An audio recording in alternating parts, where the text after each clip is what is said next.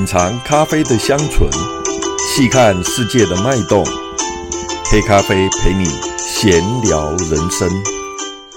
第一次自由行练胆的国家新加坡，现在因为疫情的关系已经解封了，所以呢，出国呢又开始恢复正常了。那么想必很多朋友都喜欢出国旅游。特别是被关了三年哦，疫情期间大概有三年的时间，所以关在台湾关久了都快疯了。因为现在疫情呃算是解封了，所以大家就一窝蜂的开始往国外旅行。那么出国旅游呢，主要的方式有跟团哦，跟着旅行团；另外一个就是自由行。那早期呢，大部分都是比较是跟团，因为跟团真的是比较方便。你吃的、住的、飞机票、交通等等，旅行社都帮你打点好了，所以你原则上你只要带着行李，跟着呃导游就可以哦、呃、出国出去玩了，有人帮你照顾得好好的。但是跟团呢，它的行程的那个点都是固定的，大概就是那些点。如果你想要走一些更私密的，那么跟团可能就没有办法满足你的需求。因此这几年来，呃，很多朋友都开始尝试着自由行。那我有很多朋友，他们也曾经问过我说：“为什么你敢自己一个人去自由行？”那么对他们来讲，自己一个人单独出国，或者是少数一两个人结伴一起出国，对他们来讲是一种很大胆的尝试。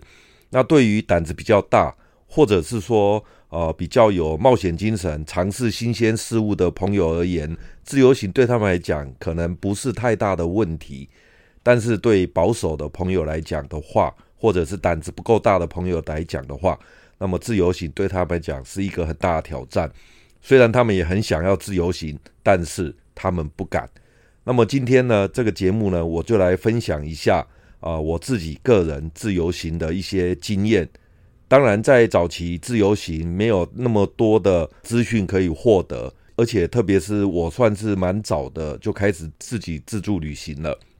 所以呢，所有的事情，包括规划，还有交通工具的安排、饭店住宿等等，通通都要自己来。但是呢，这个对一个比较胆子不是很大，或者是比较没有行政能力的人来讲，他的确是一个呃挑战跟困难。可是呢，我问过所有类似个性的朋友，他们其实最大的困难出国就是遇到语言问题。因为到了国外呢，你是听不懂，也不会说，也看不懂他们的文字语言，你完全都无法哦去面对。虽然呃现在是英语蛮流行的，但是毕竟还是大部分很多国人英语呢，呃可能读的话稍微好一点，但是呢听说可能就会害怕了，就不行了。如果你想要，出国自助旅行，可是你又担心语言的问题，还有就是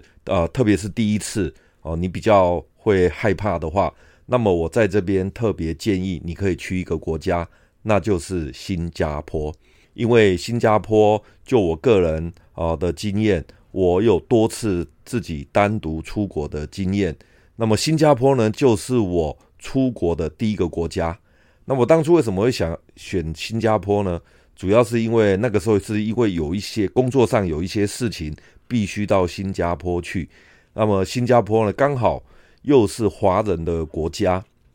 所以呢刚开始我出国的时候，我去我对新加坡也是很陌生，特别是当年那个环境呢，资讯很不发达，所有的资讯都必须靠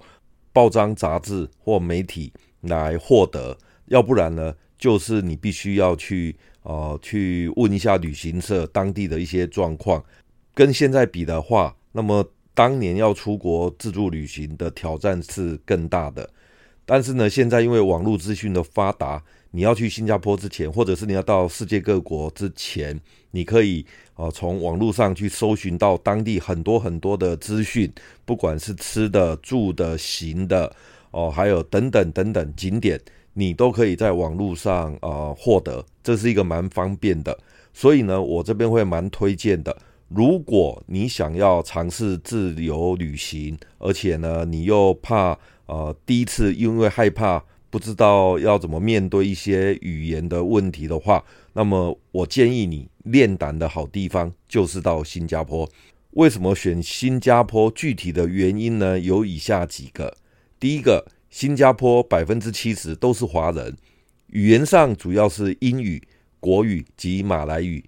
但是在当地讲闽南语、客家话、潮州话的也蛮多的。所以说，就语言来讲，以我们台湾来讲的话，你可能英语不是很灵光，但是至少国语在那个地方你可以沟通，要不然就是闽南语、客家话。哦，这这些语言就是我们在台湾算是蛮熟悉的。那这个的话，你去到那边的话，几乎你不会遇到太多的问题。哦，所以你如果有在国外，在在新加坡，你有任何的问题的话，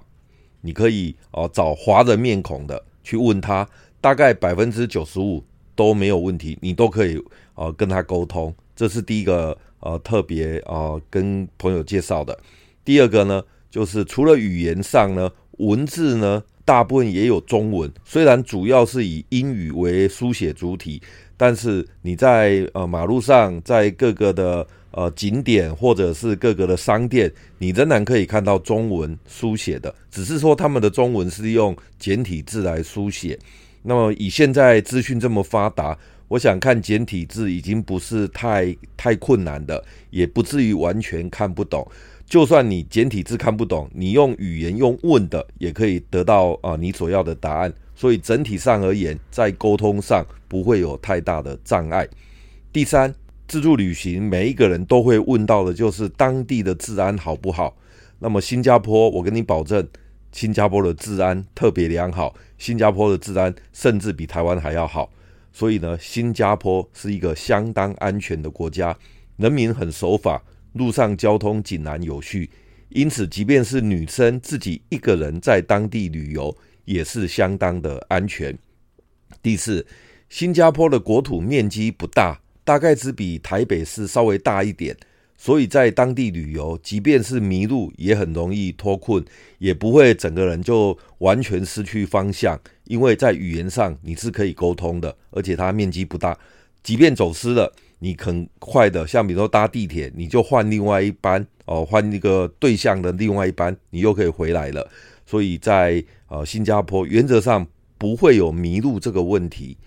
第五，饮食部分呢，它跟台湾蛮接近的，毕竟它是以华人为主的国家，所以饮食方面跟台湾是非常的相似。虽然口味上有一点点不太一样，因为它毕竟是南呃南洋那个地方，所以他们的东西就会呃有一些比较酸，有些比较辣。但是整体而言来讲，新加坡的饮食跟台湾不会有太大的差异，甚至有不适应的地方。第六，交通设施便利，新加坡的交通设施非常的便利。由于国土面积不大，就是我前面讲到的，它的国土面积并不大。所以，即便搭错车也不会迷路。第七，新加坡离台湾不远，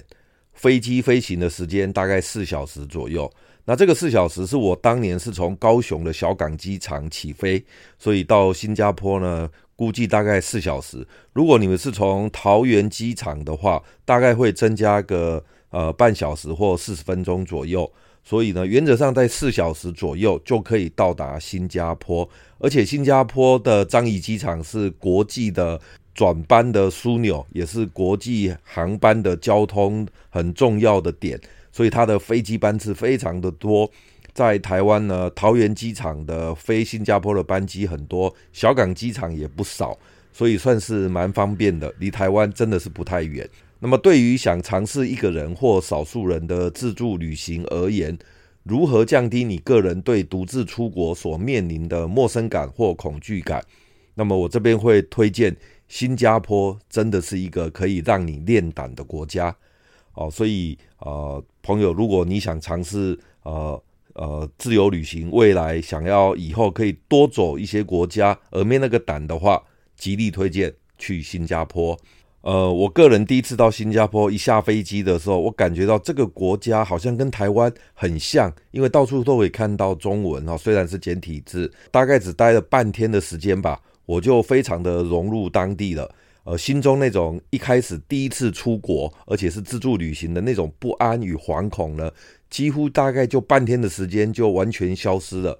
所以，对于跟团出国旅游，你感到厌倦，或者是想要换换另外一种口味的话，那么想尝试第一次自助旅行的朋友，新加坡推荐你，这是一个练胆的好地方，特别是对女生或者是独自一个人旅行的朋友而言。自助旅行的好处很多，那么我刚刚所讲的都是本身到了自助旅行的国家之后所尝试的。你可以享受当地的特色美食，你可以去一些私房景点，你可以到一些你想去的地方去经验当地的在地文化哦，去看看他们的历史呃传统哦，很多很多东西，这个都是跟团所没有办法呃帮呃给你带来的好处。那么，我个人觉得自助旅行还有一个隐藏性的优点，就是你所有的呃东西，包括机票啦、饭店呐，还有交通、住宿，一切的行政作业